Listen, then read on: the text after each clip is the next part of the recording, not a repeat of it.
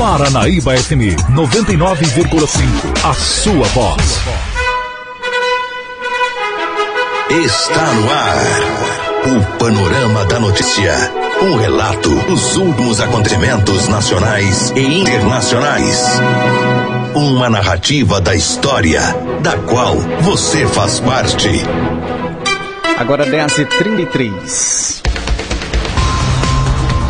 Olá, bom dia. Bom dia, Rio Paranaíba, toda a região. Hoje, quinta-feira, 31 de outubro de 2019. Começando a edição de número 64 do Panorama da Notícia, o seu diário de notícias da manhã. Eu sou Raquel Marim, junto com Silvana Arruda. Bom dia. Bom dia, Raquel. Bom dia aos ouvintes da Paranaíba FM. Você pode ouvir o Panorama da Notícia em mais de 15 cidades do Alto Paranaíba e também através das plataformas digitais. O dia hoje amanheceu aberto em Rio Paranaíba e neste momento registramos média de 21 graus de temperatura. Estamos na primavera brasileira. O nosso compromisso com informação séria e imparcial é o jornalismo da Paranaíba FM colocando seu espaço a serviço da comunidade.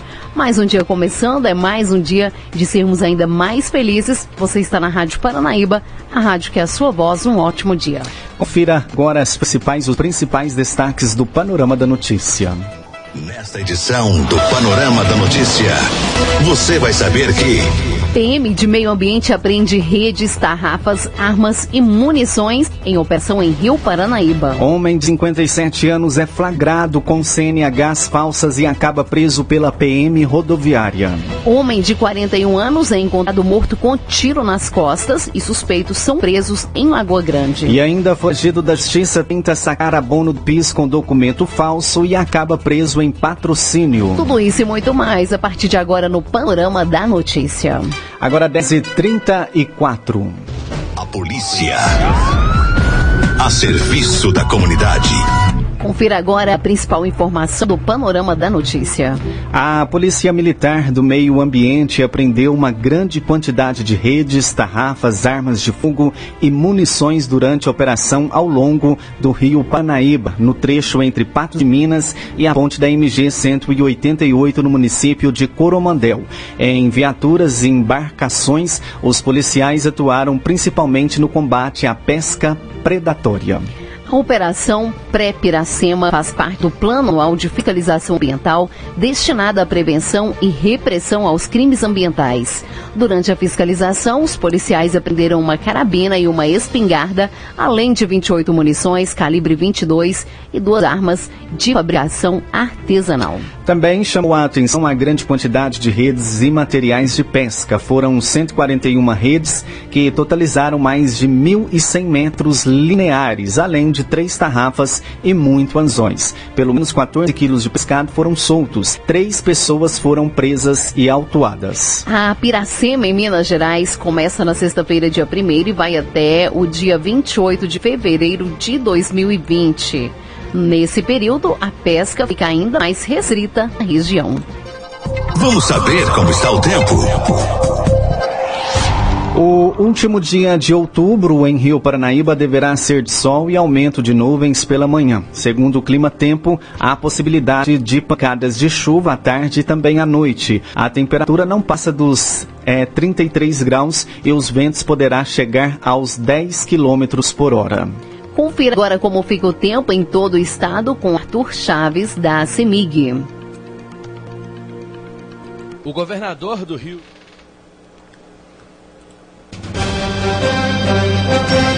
Agora 10h37 e o governador do Rio declara que acusações de Bolsonaro são levianas. A reportagem é de Jonathan Ferreira.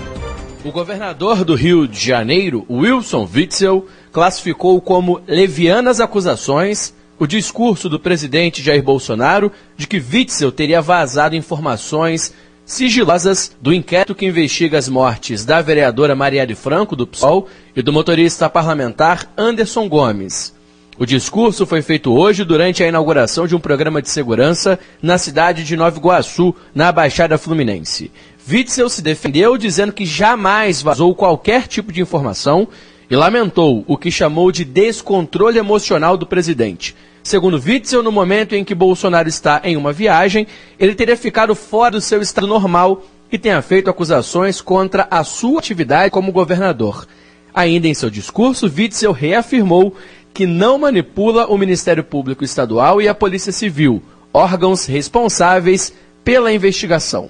A Polícia Civil divulgou uma nota afirmando que o governador não interferiu na apuração dos fatos e que ele não teve acesso aos documentos do procedimento investigativo.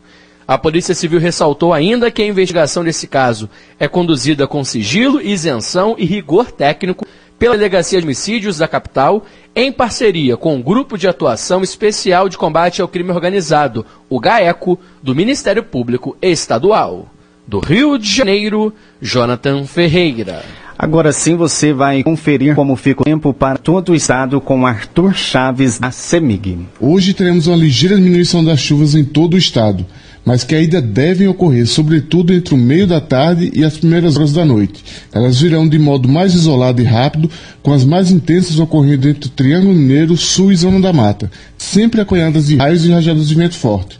Já nas regiões oeste, leste e central de Minas, elas ocorrerão com maior intensidade no final do dia, mas serão mais rápidas. E no norte de Minas, o céu estará parcialmente nublado e sem chuvas, enquanto que as temperaturas ainda atingem os 39 graus. E no Triângulo Mineiro, elas sobem e chegam aos 37. Já no leste de Minas, atingem os 34 e na região central, 33 graus mas na zona da mata e no sul de Minas as máximas chegam aos 31 graus. E a região metropolitana de Belo Horizonte segue com céu parcialmente nublado pela manhã e nublado com paradas de chuva tarde e noite, com temperaturas chegando aos 32 graus. Aqui foi Arthur Chaves, da CEMIG. Agora, 10h39, o vice-presidente da República, Hamilton Mourão, diz que declarações sobre morte de Marielle perturbam o andamento do governo.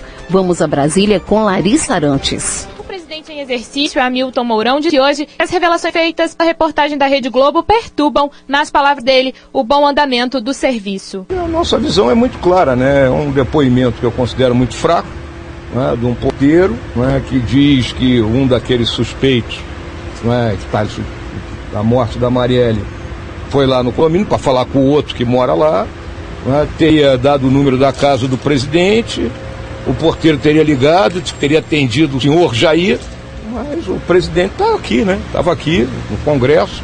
Então, acho um depoimento muito fraco, né? Acho que não era o caso de ter feito né, o escândalo todo que foi feito em cima disso aí, que é um depoimento fraco derrubar o governo não dá para derrubar o governo dessa forma, né? Mas perturba o bom andamento do serviço, como se diz na linguagem militar, perturba. No Congresso, a repercussão começou logo cedo e partidos já articulam medidas relacionadas ao caso. O PSOL pediu uma reunião com o presidente do Supremo Tribunal Federal, o ministro Dias Toffoli, e de acordo com a deputada Áurea Carolina, do PSOL de Minas, as iniciativas têm que ser tomadas em diálogo com outros partidos. E a gente está também em diálogo com líderes de diversos partidos, porque essa é uma causa só do PSOL. Saber quem mandou matar Marielle é uma demanda da sociedade brasileira, é uma questão da democracia brasileira. E nós esperamos que essas respostas cheguem imediatamente. Já é tempo demais e é violência demais, nós não podemos suportar mais tudo isso. O deputado federal Reginaldo Lopes, do PT de Minas, criticou a declaração do presidente Jair Bolsonaro sobre pedir um novo depoimento do porteiro. É, então é evidente que calma uma cautela, né? Mas tem que ser investigado, né? Essa questão da morte de Marielle, tem muita gente por trás e pessoas que tinham muito interesse na política do Rio de Janeiro. Mas vamos com cautela, eu acho que tem que ser apurado. Já os parlamentares governistas saíram em defesa de Bolsonaro, como o senador Major Olímpio, do PSL de São Paulo, que postou vídeo de apoio ao presidente nas redes sociais. E se fazer esse tipo de vinculação, simplesmente coloca é, uma interrogação sobre a biografia e eventual participação do presidente num episódio trágico dessa natureza. Não procede, é preciso se buscar a verdade absoluta. De Brasília, Larissa Arantes.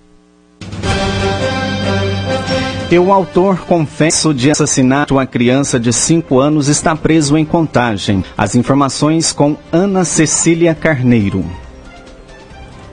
Polícia Civil de Minas Gerais indiciou por homicídio duplamente qualificado por motivo fútil e recurso que dificultou a defesa da vítima, Moab Edom Pinto Nogueira Souto, de 25 anos, suspeito de matar uma garotinha a facadas que estava a caminho da escola na manhã desta quarta-feira no bairro Recreio dos Caiçaras, em Betim, na região metropolitana. Ieda Isabela Manuel Pérez, de 5 anos, foi atacada com uma facada nas costas e, ao tentar se defender, levou mais três no peito e no pescoço. De acordo com testemunhas, o suspeito fez tudo isso dando gargalhadas. De acordo com a família de Moab, que saiu da cadeia em agosto desse ano, ele seria esquizofrênico e faria tratamento com uso de remédios. Além disso, faria uso de drogas. O delegado Otávio Luiz, da Delegacia de Homicídios de Betim,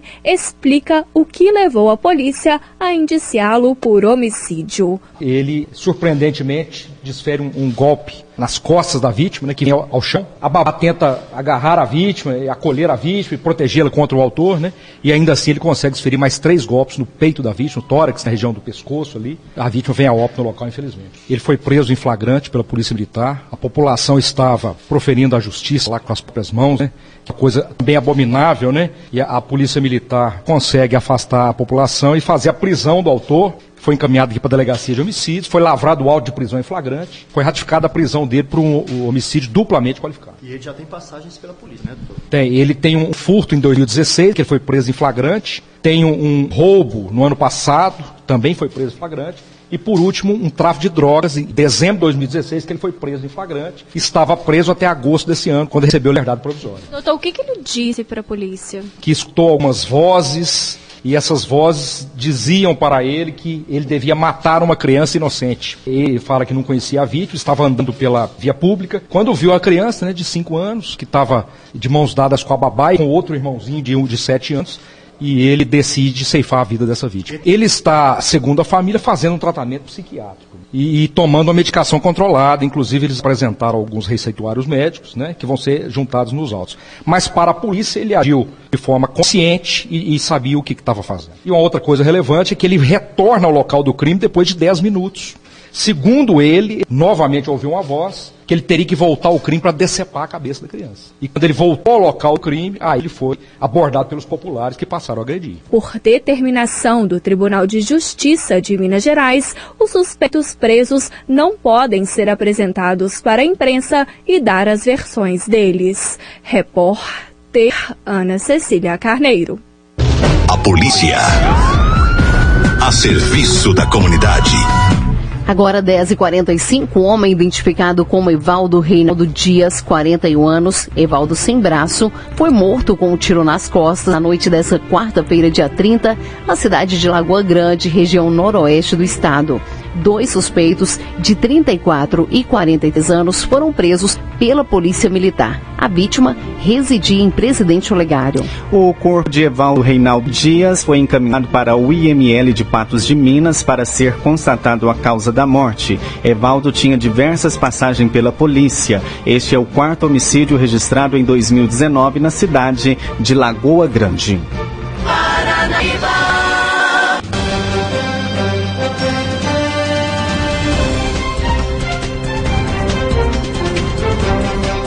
Agora 10h50, boca torta, fraqueza no braço e alteração na fala podem ser sinais de AVC.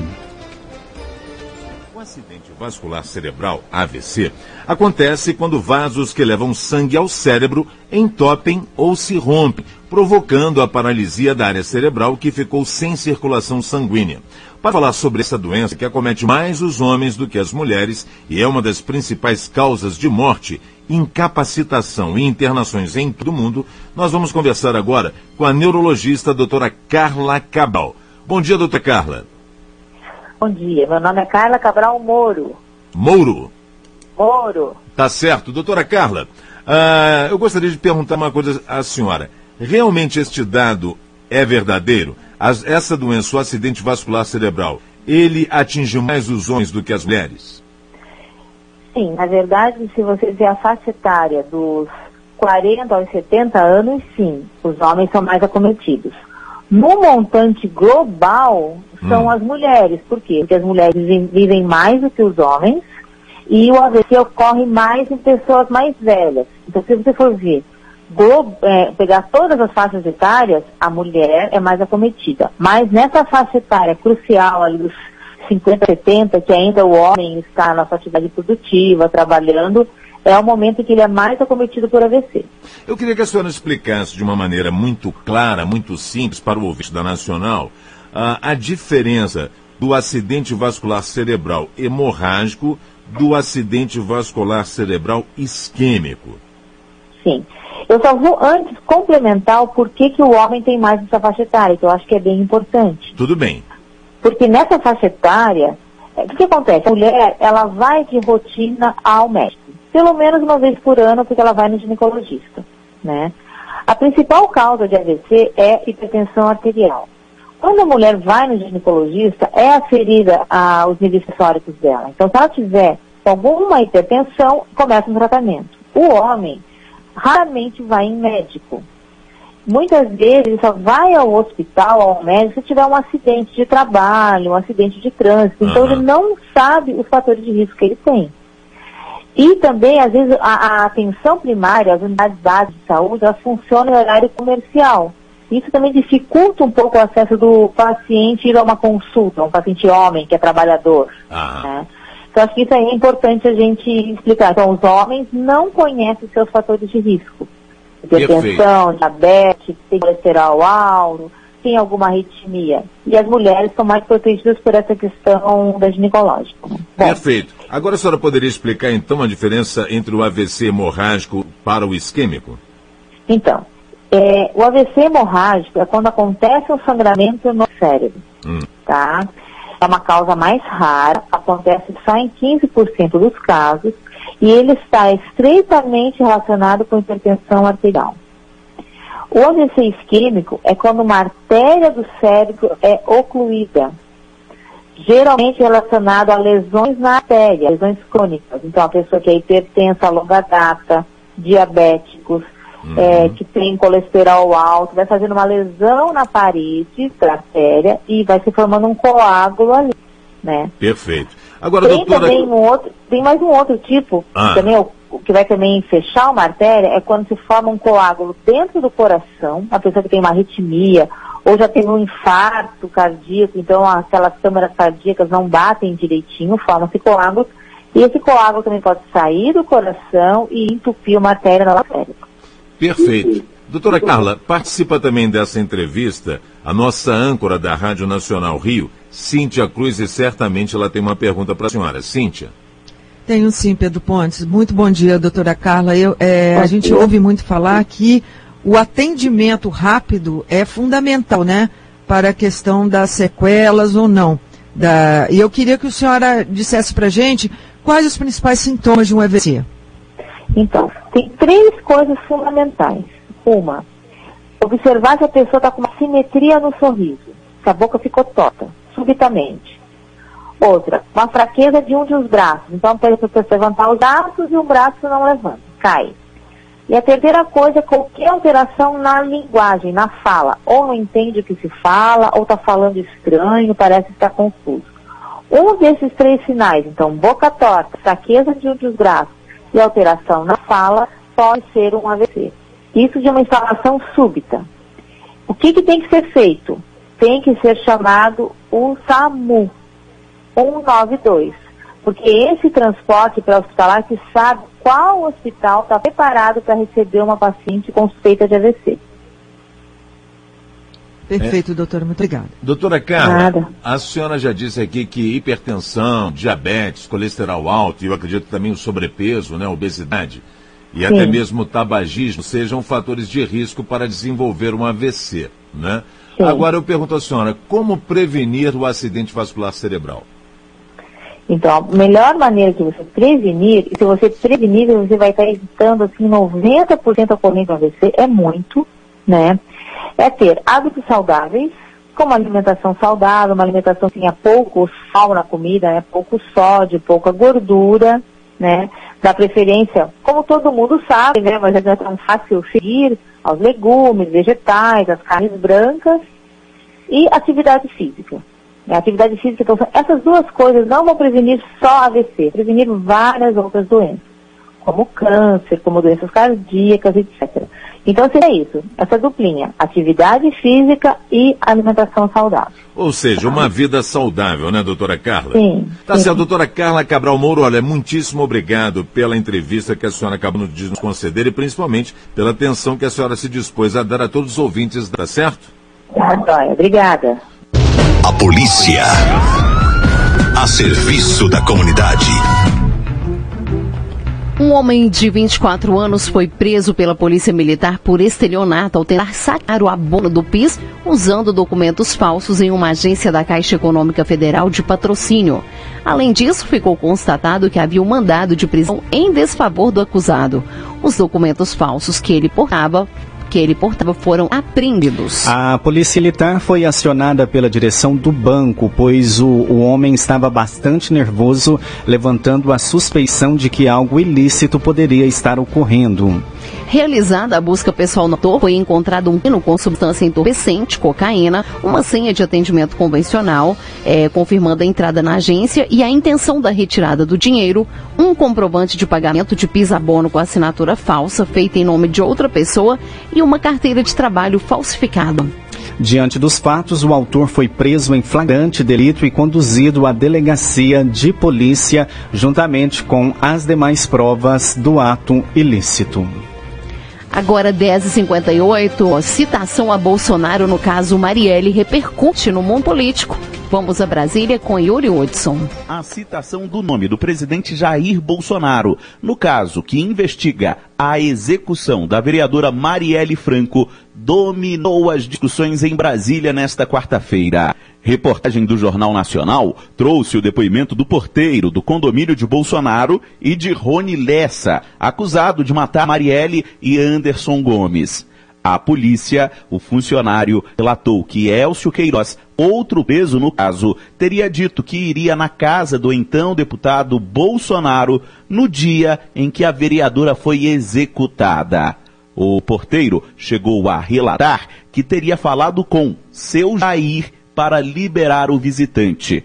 A oposição ao governo afirmou que o depoimento é grave. Marcelo Freixo, ex-chefe de Marielle e líder do PSOL, partido da vereadora, afirmou que é preciso esclarecer o depoimento do porteiro. Fazer com que essa investigação não se palize. Denúncia de ontem, essa matéria de ontem, evidentemente que ela é importante, que abre um, uma linha de investigação. Todos precisam ser investigados. O Ministério Público do Rio afirmou que o porteiro teria mentido no depoimento. Isso com base nas provas técnicas que o MP teria tido acesso aliados de Bolsonaro e o próprio presidente sustentam que no dia relatado, 14 de março de 2018, o então deputado estaria na Câmara. Para o vice-líder do PT, Paulo Pimenta, o envolvimento do clã Bolsonaro com milícias e a ligação do ex-assessor Fabrício Queiroz envolvido em outro caso precisam ser analisados com cautela. Qual é a relação que existe entre o Queiroz, o assassinato da Marielle e a família Bolsonaro? Quem estava na casa 58? Já o deputado Otoni de Paula, do PSC,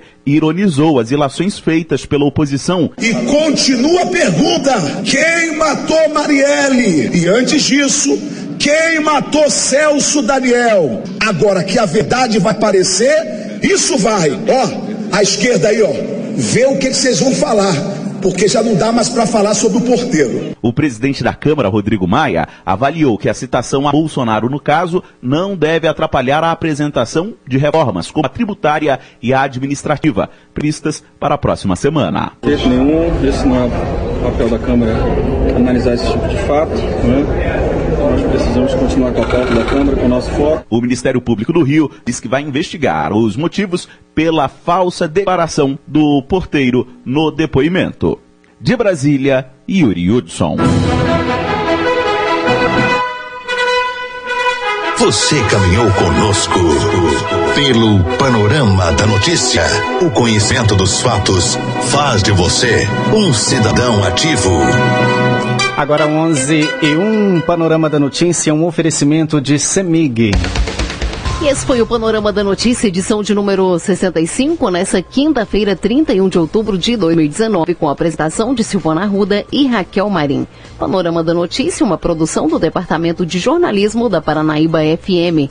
Reveja e escute novamente esse programa no seu computador e smartphone. O Panorama da Notícia é multiplataforma. Além do site, você encontra este programa disponível também no YouTube no podcast do Spotify. Agradecemos o carinho de sua audiência e continue com a da Paranaíba FM. A seguir tem um giro pelo meio artístico. Mais informações ao decorrer do dia em nossa programação ou em nosso site. Fique com Deus. Bom dia, Rio Paranaíba.